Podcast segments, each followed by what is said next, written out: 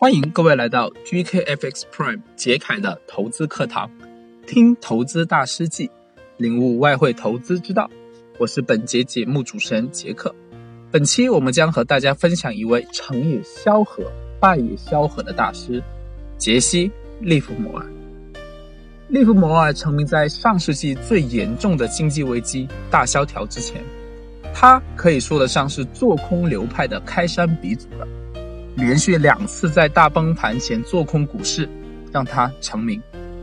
他的身上似乎就是空头的天选之子，投资者的警示器。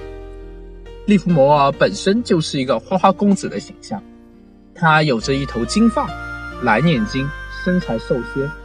他不修边幅，穿着皱巴巴的西装，领带歪打着。这个英格兰人的后代嘴里总是叼着香烟。一天要抽掉十支哈瓦那雪茄才过瘾。他在自己的书中将交易经验主要总结为几点：一、赚大钱不是靠个股股价的起伏，而是靠股市的主要波动。也就是说，不靠个股解盘，而是靠评估整个市场和市场的趋势。能够同时判断正确又坚持不动趋势的人很罕见。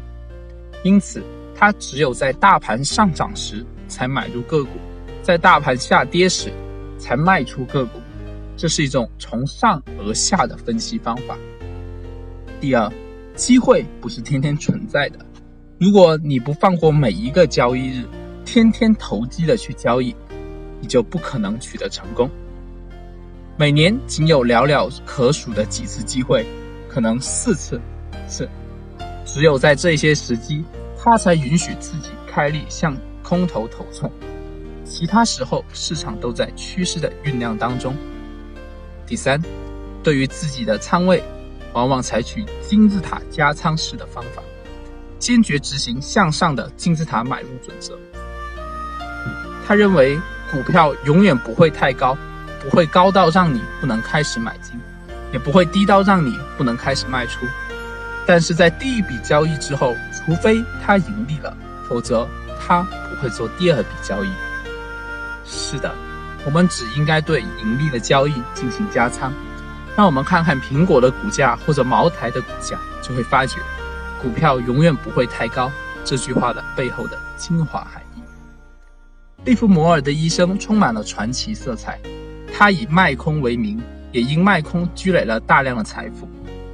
尽管当时美国证券交易委员会对卖空做了详细的规定，但是利弗莫尔强大的实力，就连他即将入市做空的谣言，也会使得个股大幅下挫。到一九二五年，他已经拥有两千五百万美金，豪华的曼哈顿别墅、欧洲的别墅、日本长岛的房地产、私人专列，还有个人座机。